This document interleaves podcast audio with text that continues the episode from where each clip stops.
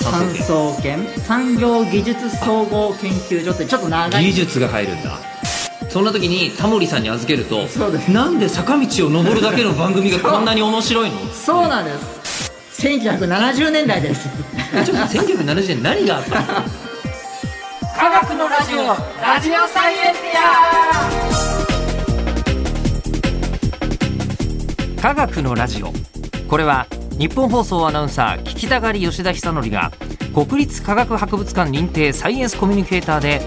大学講師をしながら芸人をやっている不可思議変態人間黒ラブ教授とともにさまざまな科学サイエンスを根掘り葉掘りと聞いていく番組であるア科学のラジオラジオサイエンティア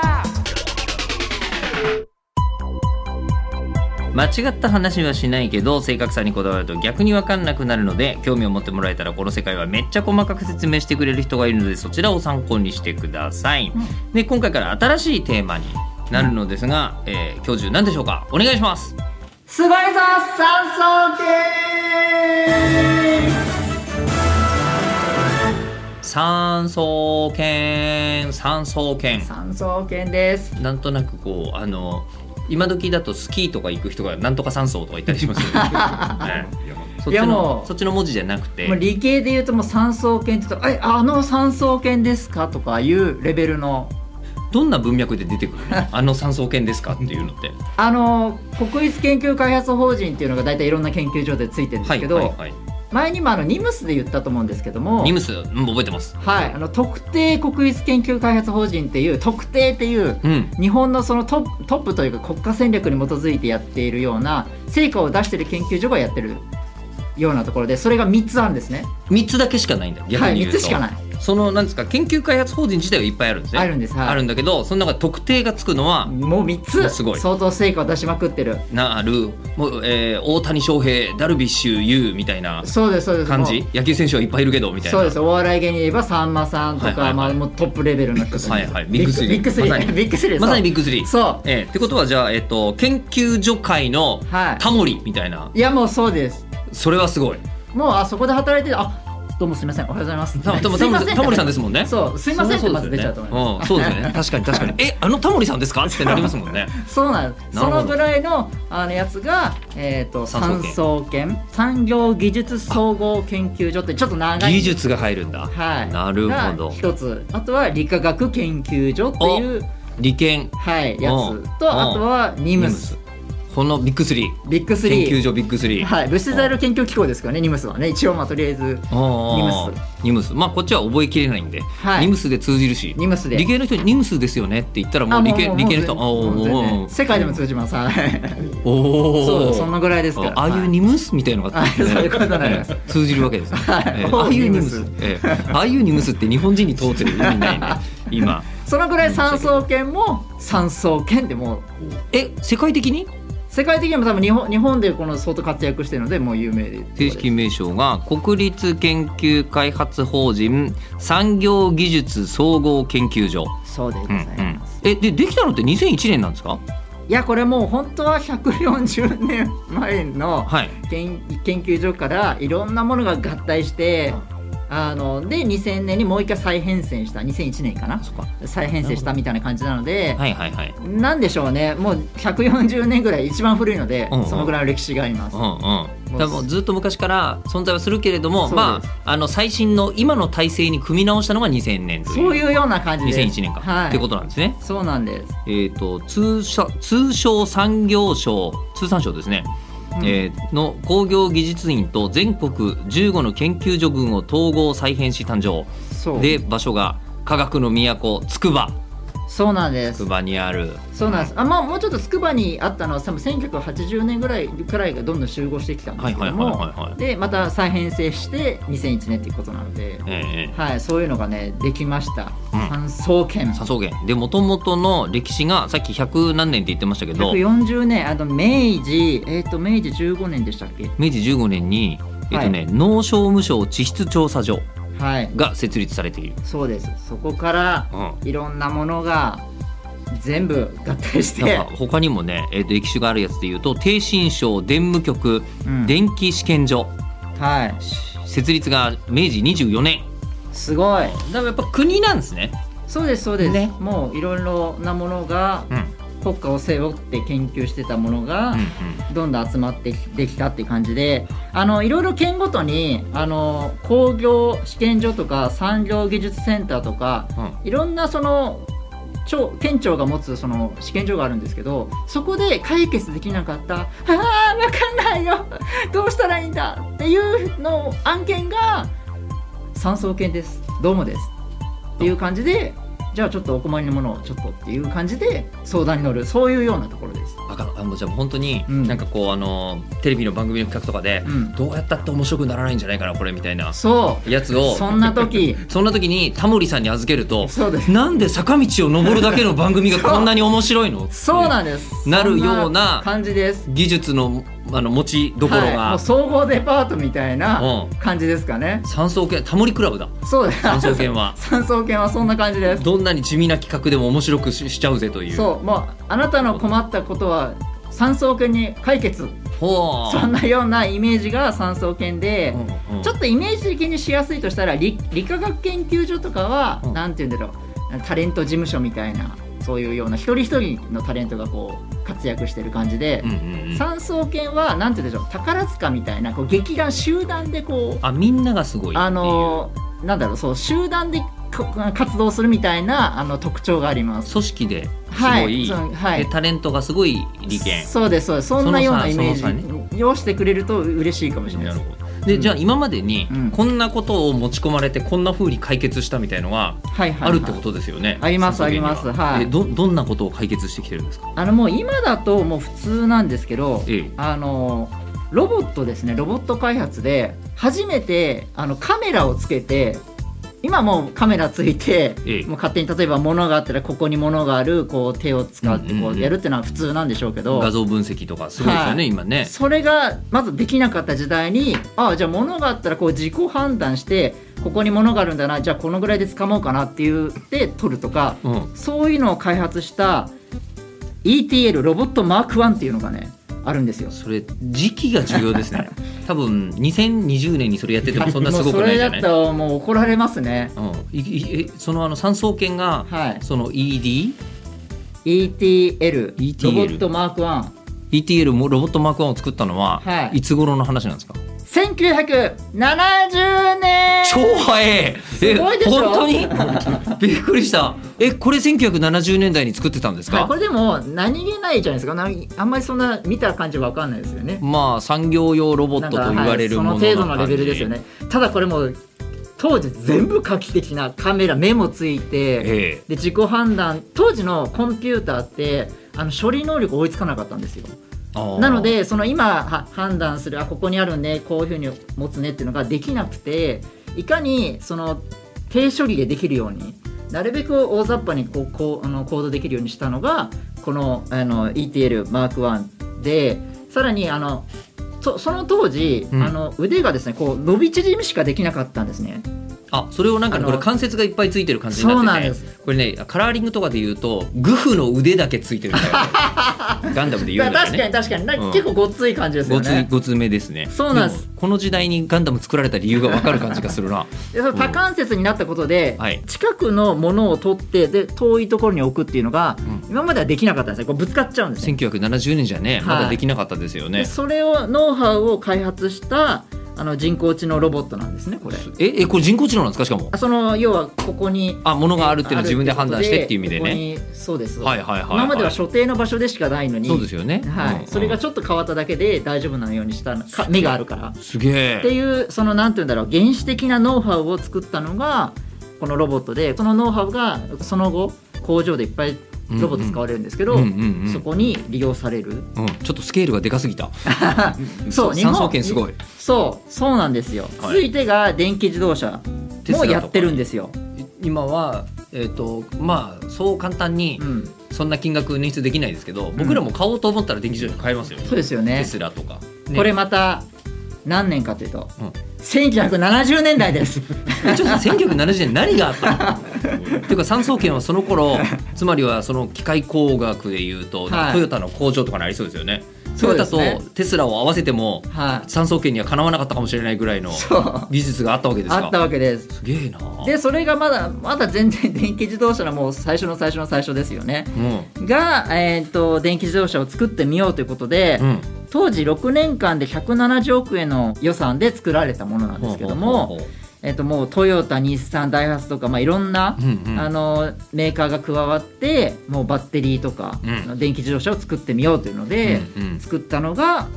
産総研と一緒にやったっていうことです、ね、 1970年に、はい70年代にそうなんですすごい早いあのもう1回の充電で455キロも走れるえそれって今でもかなり、そうなんです今でも全然大丈夫なレベルのやつが実はできていたんですねそんな前にそうなんですよ、へえ、まあ、ただまだバッテリーがやっぱりあの当時は全然弱かったので、うんあれなんですけど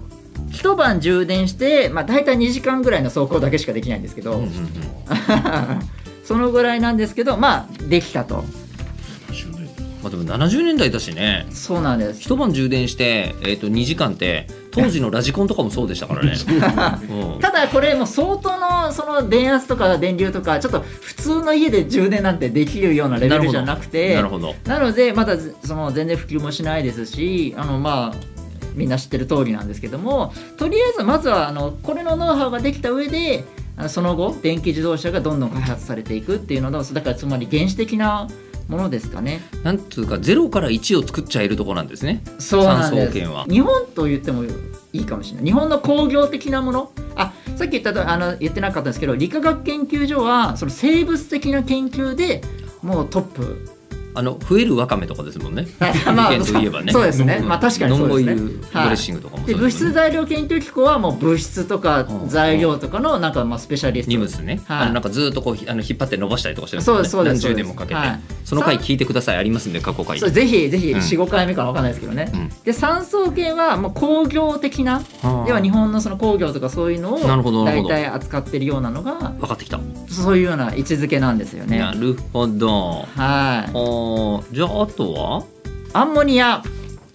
アンモニアアンモニアに関しては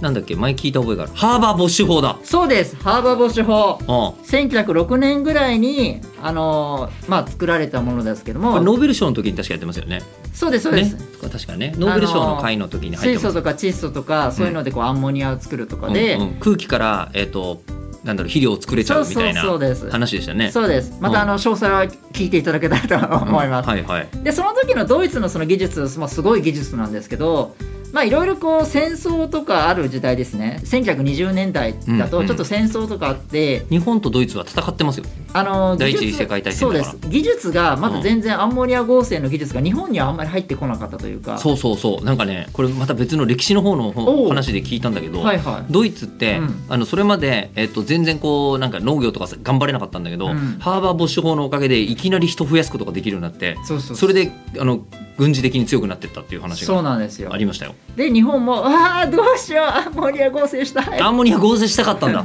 当時の。で当時あそうだ当時の産総研今ないあの当時はなかったんですけどうん産総研って名前は、あそうだっていうことでここの産総研があの独自でわずか8年でヨーロッパの先進諸国に追いついた技術で開発してアンモニア合成したんですよ。へえ。そういうねやつとかあのもういろんな歴で歴代のなんだろう資料とかが産総研の中にあるんですよ。歴代のだから1920年代に、うんそのアンモニア作ったのもそうだしそう1970年代に、うんこうあの産業用ロボットのアームとか、うんその電気自動車とか作っちゃったやつが、うん全部あるそうなんそれが研究機器保存棟っていうのがあって研究機器保存と常に科学館が展示されてるわけじゃないんですけどこれがあの年に1回か2回程度かなしか開かないところで